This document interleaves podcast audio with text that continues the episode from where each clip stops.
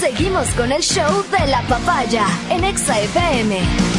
Ahora presentamos. Aquí o donde estés, muestra respeto para recibir vía telemática a la Sensei de XFM.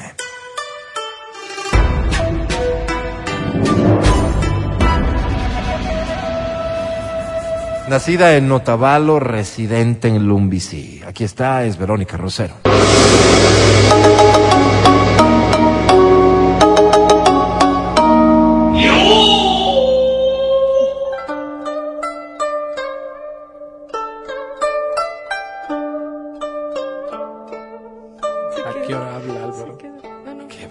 No abrió el micrófono otra vez. Otra vez, vamos, vamos Ahí otra va, ahí vez. va, ahí va, ahí va. Que hoy gane Ecuador. Ah, entonces ya se decretó el triunfo de Ecuador. Atribúyanlo a la Sensei cuando estén celebrando. Mi querida Sensei, bienvenida. ¿De qué quieres hablar el día de hoy? Fíjense que eh, buen día con todos y, y quienes nos están empezando a ver ahora mismo, bienvenidos. Ayer quise tocar este tema, un tema que ya lo he visto se volvió un poco más viral dentro de las redes sociales y para empezar todo este proceso, yo voy a pedirle a Feli que nos coloque este videíto para poderlo compartir con todos. Este caballero que ustedes ven aquí, mírenlo. Yo le tiro un beso nada más, yo creo que no tiene nada de malo. Tú ves una chica y le tiras un beso nada más, ¿verdad? No tiene nada de malo, no le falta respeto. Tú No un beso tiene que le nada. tires y me vas a llamar la atención. No sé si Yo tenemos con audio, que está bonita. Está muy bonita, está muy bella. Si yo le tiro un beso a la señora que Tiene audio. Vero. Dios te bendiga, mamita. Otro vecino Pero sigan, para que se dé cuenta la clase de guardias que tenemos. Un guardia que tiene que cuidarnos abusa de las personas que vienen acá. Esa es la clase de guardia que tiene que cuidarnos a nosotros. Para que lo vea. La vez pasada le lanzaba besos y le decía, mamita, mamita. Eso está bien, caballero. Eso no está bien. Aprende a respetar porque si yo a su mamá le tiro un beso, no le va a gustar. No le va a gustar, caballero. No le va a gustar. Un caballero. Tú no eres un caballero, tú no eres una mujer. Tú no eres un caballero, por Dios, qué bestia. Caballero, usted no es un caballero, señor. Si tú fueras hombre, no te existieras a ti. Dijera, está bien. Porque le un beso a la chica que está de malo, dice. Wow. Porque le un beso a la chica que está de malo. La morbosea, caballero. Aprovecha que no pase nadie, pero irse a la esquina y decirle, hey, mamita, vamos así. Que veo mal. Sí, eso está bien, caballero. ¿Cuántos marqueros hay que dicen cosas malas, Santos?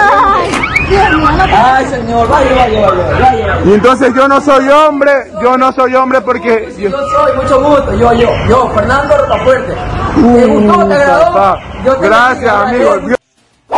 Wow.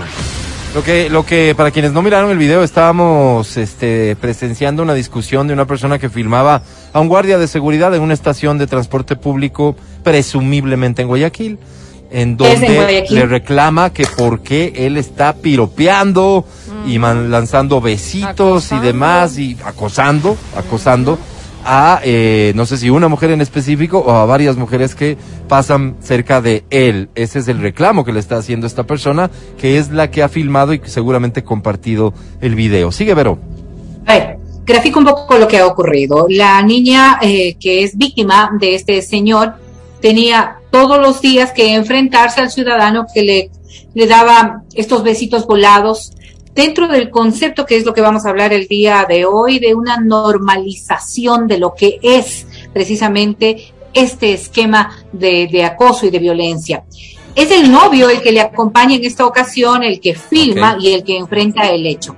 Hoy, eh, y se conoce solamente para que la ciudadanía sepa, las autoridades han determinado un llamado de atención para este agente y posiblemente van a, a tener, eh, emitir una sanción como corresponde a una actuación que no es la que corresponde porque está dando la cara respecto de, de, de un sistema, creo que es municipal de transporte.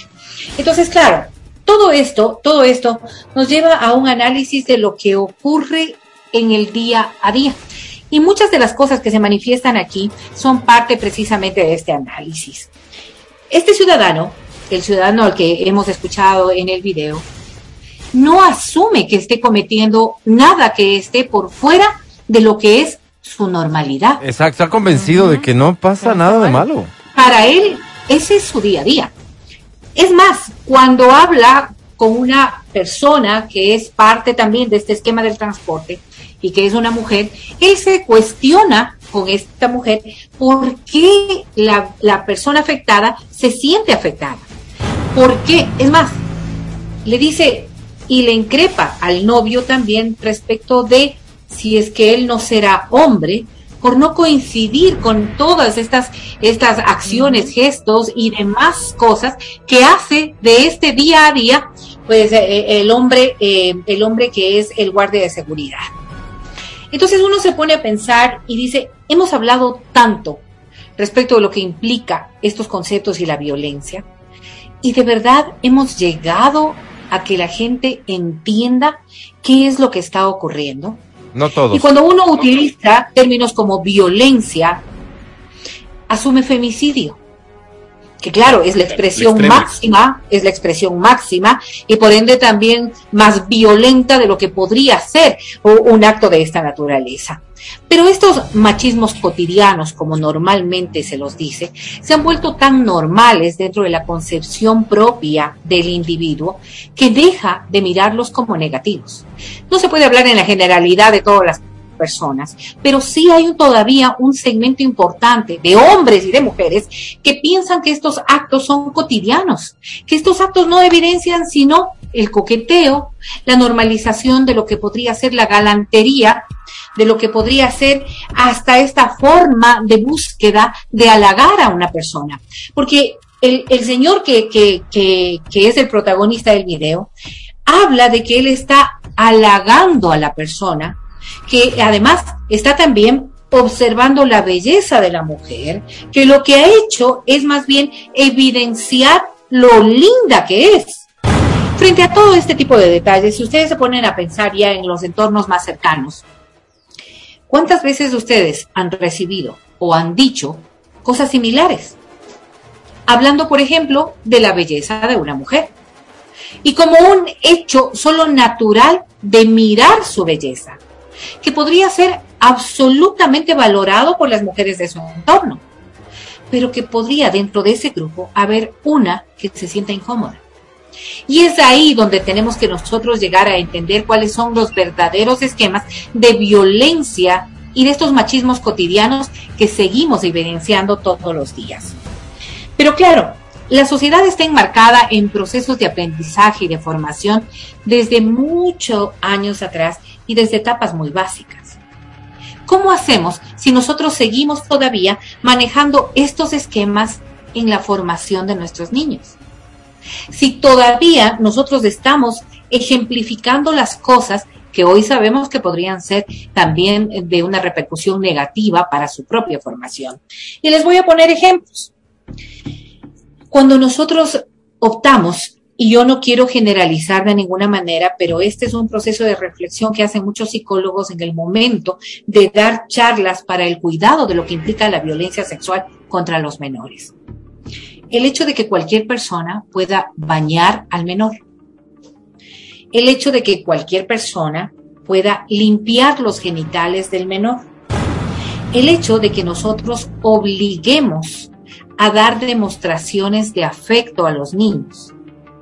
Y no me refiero exclusivamente a esto de dar besos, demostraciones de afecto en general. No se diga, hay personas que, por ejemplo, dicen por la cercanía familiar o por el afecto que el padre o la madre pueden tener con esta otra persona, dale un beso nomás, dale nomás un beso en la boca. Estas cosas son cotidianas para un Pero montón es de el señor personas. de la vulcanizadora. Son cotidianas para un montón de personas. Y claro, otra de las cosas que también pueden ser muy duras y muy difíciles, guardar secretos. Aprender a guardar secretos. Todo lo que yo he evidenciado aquí podría ser del día a día de quién es el cuidador oficial de tus niños cuando tú tienes que salir. Quizás una persona muy cercana, muy querida, a quien tú jamás podrías ponerle una duda encima. Hoy sabemos que muchas de esas personas son los autores de la violencia sexual contra los menores. Y esa violencia sexual se evidencia precisamente cuando ya nosotros empezamos a ver las consecuencias de aquello y no exclusivamente de una violación sexual, sino de otro tipo de cosas que van generando en ellos también comportamientos errados. No con esto puedo decir que tú no sabes cómo criar a tus hijos o que tú, de tú, de, estoy, estoy hablando a los padres, tú sabes cómo vas a formar a tus hijos. Lo que dice la psicología y lo que dicen los expertos es que estas condiciones podrían ser causa a futuro también de que este niño tenga malas interpretaciones respecto de lo que es precisamente el cuidado y la vulnerabilidad en la que les expones. Si esto de un niño lo trasladamos a una persona adulta o a un adolescente, ¿qué ocurre cuando al adolescente empiezas también a formarle bajo este mismo concepto de admitir que otra persona pueda galantearle, decirle y llamar la atención respecto de sus otros atributos físicos. Y esta persona simplemente entiende que esa es la normalidad en la que se desenvuelve. Pues posiblemente cuando alguien haga alusión a sus nalgas, a sus pechos, a sus formas, o a la belleza de su cara, o a un piropo, o a darle un beso, es solamente natural, es solamente normal. Y viene a llamar la atención cuando una persona siente que no encaja en estas condiciones. Y entonces, claro, si yo veo que un desconocido me suelta un piropo o que un desconocido me va dando besitos volados y me siento incómoda con aquello y reclamo, parecería que soy yo la que estoy fuera de un escenario de normalidad. Oye, Vero. Dime. ¿Cuándo, ¿Cuándo deja de ser normal? A ver, yo voy a poner un, un caso, ¿ya? El caso es de la persona, mira, está mandando besos volados. El tipo es así, manda besos volados, es una... O, o, o le dice a, a, las personas en la calle, les, les dice, eh, qué bonita, eh, el cielo se abrió, mira los ángeles como caen, cualquiera de estos piropos, ¿no es cierto? Digamos que no es un piropo ofensivo, imaginémonos. Entonces tú me dirás, oye, es un problema cuando ella se siente mal. Ok, ahora te voy a poner otro ejemplo. Esta persona le cuesta mucho eh, que las personas le hablen porque es sumamente tímida. Es decir, también le causas una afectación cuando le hablas, cuando le haces participar en clase, cuando le haces eh, que responda más alto, porque no le escuchas, porque es tímida. Le estás haciendo un daño también, se está sintiendo vulnerada. Eh, no sé si, no, no sé si, si puedes entender el paralelismo para ver cuándo es, cuándo está mal. Los dos casos, Mati. A ver, te voy a decir, ¿quién te dio a ti derecho a emitir piropos? ¿Quién te dio a ti derecho de galantear a una persona que no conoces? Porque los piropos y el galanteo estará muy bien si a tu pareja le gusta y si es tu diario y tu cotidiano lenguaje con esta persona. Pero es que cuando nosotros estamos hablando de esta normalización de los machismos, es pensar precisamente que estos temas como el piropo, el beso volado o el decirle que guapa, es normal y está bien. Porque podría ser que a alguien le guste, perfecto, pero no estás en condición de evaluar a quién le gusta y a quién no. Entonces lo que hay que normalizar es que estas cosas son violentas. Son violentas porque no se te ha permitido, porque yo no admito que un desconocido las diga. Otra cosa es cuando estás en una relación con tu pareja y normalmente, que es lo que hacemos todos, ¿no es cierto? Galanteamos a la otra persona, aquello del beso volado, aquello de las cosas que son de los lenguajes cotidianos entre nosotros, pues está bien admitido. Y respecto de la incidencia en una persona que no tiene estas condiciones de sociabilización tan amplias, será esta persona la que pueda ir entendiendo y dando los caminos hacia donde podría llegar el resto. Porque lo for forzarle ni psicológicamente estaría bien, no vas a ayudar ni vas a aportar en nada. ¿Qué es lo que ocurre normalmente? Es que tenemos machismos velados. Hay cosas que las hemos ido normalizando en el transcurso del tiempo y que posiblemente en una coyuntura social no era molesto. O siendo molesto, nunca tuvimos tampoco eh, esta forma de poder evitarlo o de poder enfrentarlo. ¿Qué ocurre cuando una mujer pasa respecto de 10 en un grupo con respecto de 10 hombres? Y los 10 le caen encima a la mujer. Difícilmente ella va a estar en condiciones de poder replicar y de poder eh, responder a, a la agresividad que puede estar sintiendo. Habrá mujeres que salgan llorando, habrá mujeres que no les importe, habrá mujeres que se sientan vulneradas, pero habrá por ahí alguna que les diga que no es lo que corresponde, ¿verdad? Pero, ¿qué es lo que estamos viendo ahora? Es que hemos entendido, y por eso es que como sociedad vamos avanzando, que estas cosas violentan, que estas cosas perturban, que estas cosas simplemente no las quieren o no las quieren todas. Y como tú no sabes quién sí y quién no, entonces no corresponde hacerlo. De eso se trata avanzar en este proceso de educación. Por eso yo decía, cuando estamos hablando nosotros de adolescentes, cuando estamos hablando de personas que tengan otras, otras formas, posiblemente el graficar las cosas en un contexto más amplio les ayude a entender que las cosas chiquitas también afectan, que no es solo el femicidio, que no es solo el golpe, que no es solo la palabra burda, la palabra soez, sino cualquier cosa con la que yo me sienta incómoda. Ahora, voy a decir, en un lenguaje muy cotidiano. Perdón, así yo, así yo como, bueno, como agresor, así yo como individuo crea que es una galantería, así, así yo vea que es una cosa bonita. Así tu intención no, sea agredir. Exacto, exacto. Exactamente. Así tu intención no sea la de, la de faltarle al respeto. Esta es una relación en la que los códigos sociales deberían ser mucho más claros. Voy a ponerles el ejemplo.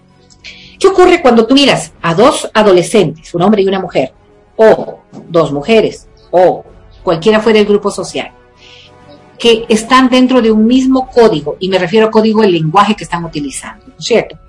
Y empiezan a utilizar palabras que son mucho más fuertes o que tengan características sexuales. Ustedes les han escuchado a los, jóvenes utilizar palabras que tengan condiciones sexuales sin que haya esta, esta carga negativa, emocional o fuerte como para poder violentar a la otra persona.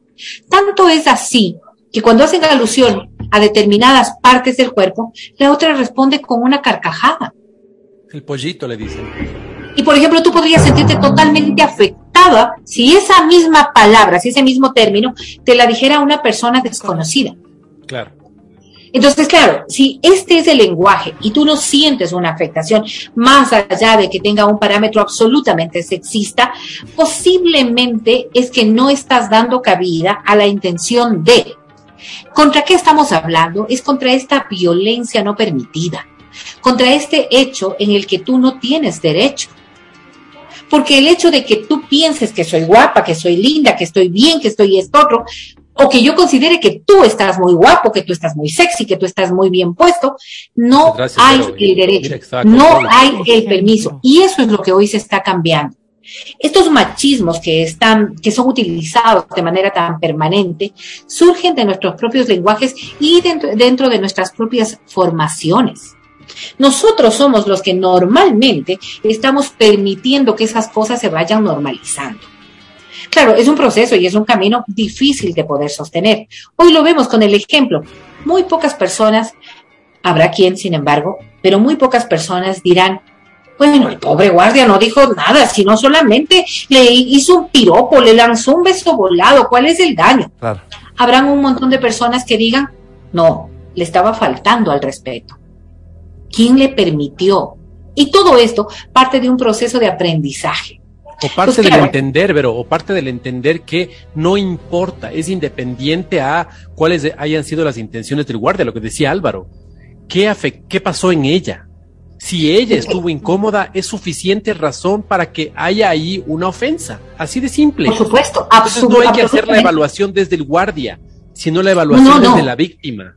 Cuando yo digo, cuando yo digo, habrá algunas personas que puedan pensar que no hubo afectación, es porque todavía estamos en este proceso. Y aquí hay una cosa adicional, y, ya, me callo, Alvarito, para escucharte. No, para Y es que normalmente cuando hablamos, oh. cuando hablamos de violencia, estamos hablando además de una condición de agresor que tiene también el uso del poder. Fíjate lo que es dentro de toda esta relación que hemos visto en el video tan solo, el guardia tiene una pues. acción de poder. Tiene, tiene una acción de poder. Lo que hace que la otra persona sea aún más vulnerable. En otras condiciones, esta acción de poder podría estar vinculada a la edad, a la autoridad, a la fuerza, a un montón de factores que hacen que la otra persona sea aún más vulnerable. Y por eso yo en explicación hablaba de lo que implica también en estos procesos de aprendizaje con los niños. Porque los niños resultan que en este proceso de enseñanza-aprendizaje son los que más vulnerabilidad tienen. Todo esto lo que nos cuestiona es de cuánto nos toca todavía caminar para poder formarnos mejor, para poder avanzar como sociedad. Lo que debemos tener en claro es que eso, todavía tenemos muchos pendientes, ¿no? Pero eh, yo diría que una interesante apuesta hoy por hoy es, dependiendo del contexto, el entorno en el que estés, las personas de las que se trate, evidentemente, podrías apostar a manifestar tu malestar, porque muchas reacciones podrían ser las correctas. Tengo una historia que me mandaron aquí. Yo tenía un jefe que me decía mamita. Me incomodaba tanto hasta que un día le hice saber mi malestar, se disculpó y no volvió a suceder. Es decir, podría existir también la necesidad de- de manifestar el malestar, repito, dependiendo, porque probablemente también manifestar tu malestar en algunas circunstancias significa exponerte a más violencia Sí. todavía. Y el aprendizaje es del violento, sobre todo. Pero apuéstale, dependiendo eh, el escenario, si es que es en familia, si es que es un grupo de amigos, Exponer. si es en el trabajo, apuéstale a exponer tu malestar. Creo yo que esto siempre es válido y es un arma importante que cualquier persona, hombre o mujer, que esté siendo o sintiéndose violentada, tiene que intentar Y también usar. sabes que es importante romper ese típico, no sé, ya se, co- se ha convertido hasta un meme. Lo que dicen, no, es que si es guapo, es coqueteo. Y si es feo, es acoso. No, de ninguna manera. Acoso es acoso por donde lo veas. Guapo, feo, grande, pequeño, no importa. O sea, acoso es acoso. Y con un adicional, con un adicional, muchachos, y es que como nos estamos informando, como nos estamos recién rehaciendo como sociedad en un montón de aspectos, estas cosas deberían ser tomadas en cuenta también en cada vez que nosotros tenemos una charla, un taller, una capacitación con, con nuestros colaboradores. ¿Por qué? Porque no todo el mundo habla el mismo lenguaje, porque no todo el mundo entiende de la misma manera. Y estas cosas son las que se tienen que evidenciar y posiblemente hablar, formar ir estructurando de maneras distintas las formas de entender como sociedad para que haya un poquito más de respeto. Absolutamente, sí. Fíjate que quiero utilizar esto como ejemplo, lo que voy a decir. Lucía, escúchame con atención, por favor, porque es parte del ejercicio. Hola Lucía. Lucía es una mujer muy guapa por lo que veo en su fotografía de perfil. Nos dice, toda mi vida colegial caminé de ida y regreso del colegio, los albañiles, choferes, etcétera, me silbaban al pasar y yo apuraba mi paso porque me daba miedo. De hecho, fui atacada en más de una ocasión. Pero eso en los 80 no se concebía como violencia, sino simplemente eran unos atrevidos. Yo acabo de ser atrevido contigo, Lucía, porque dije, Lucía, una mujer que es muy guapa y demás, no tenía ningún interés de fastidiarte y pudo haberte fastidiado todo esto. Creo yo que Sí, hacemos los mensaje. hombres Me fastidió, dijo. hacemos los hombres un buen ejercicio de conciencia si es que vamos esto, percatándonos de la- nuestras formas, percatándonos de lo que es usual para nosotros en el día a día. Y seguro después de escucharte, Vero, con tanta atención como lo hemos hecho hoy, podríamos entender de lo que se trata todo esto y podríamos al final tener mejores actitudes. Reconocer dónde está la violencia sigue siendo el reto, mi querida Vero. Absolutamente. Y asumir que no es como yo miro la violencia, sino como siente la persona que está siendo vulnerada. Correctísimo. Gracias, mi querida Vero. Gracias, Mati. Gracias, Adri. Este ha sido el espacio de la Sensei de Exa FM. Hoy con este tema respecto a la violencia, a la violencia que vemos todos los días y de la que seguramente ha sido víctima en más de una ocasión. Que sigamos mejorando como sociedad. Volvemos. Escucha el show de la papaya cuando quieras y donde quieras. Busca XFM Ecuador en Spotify.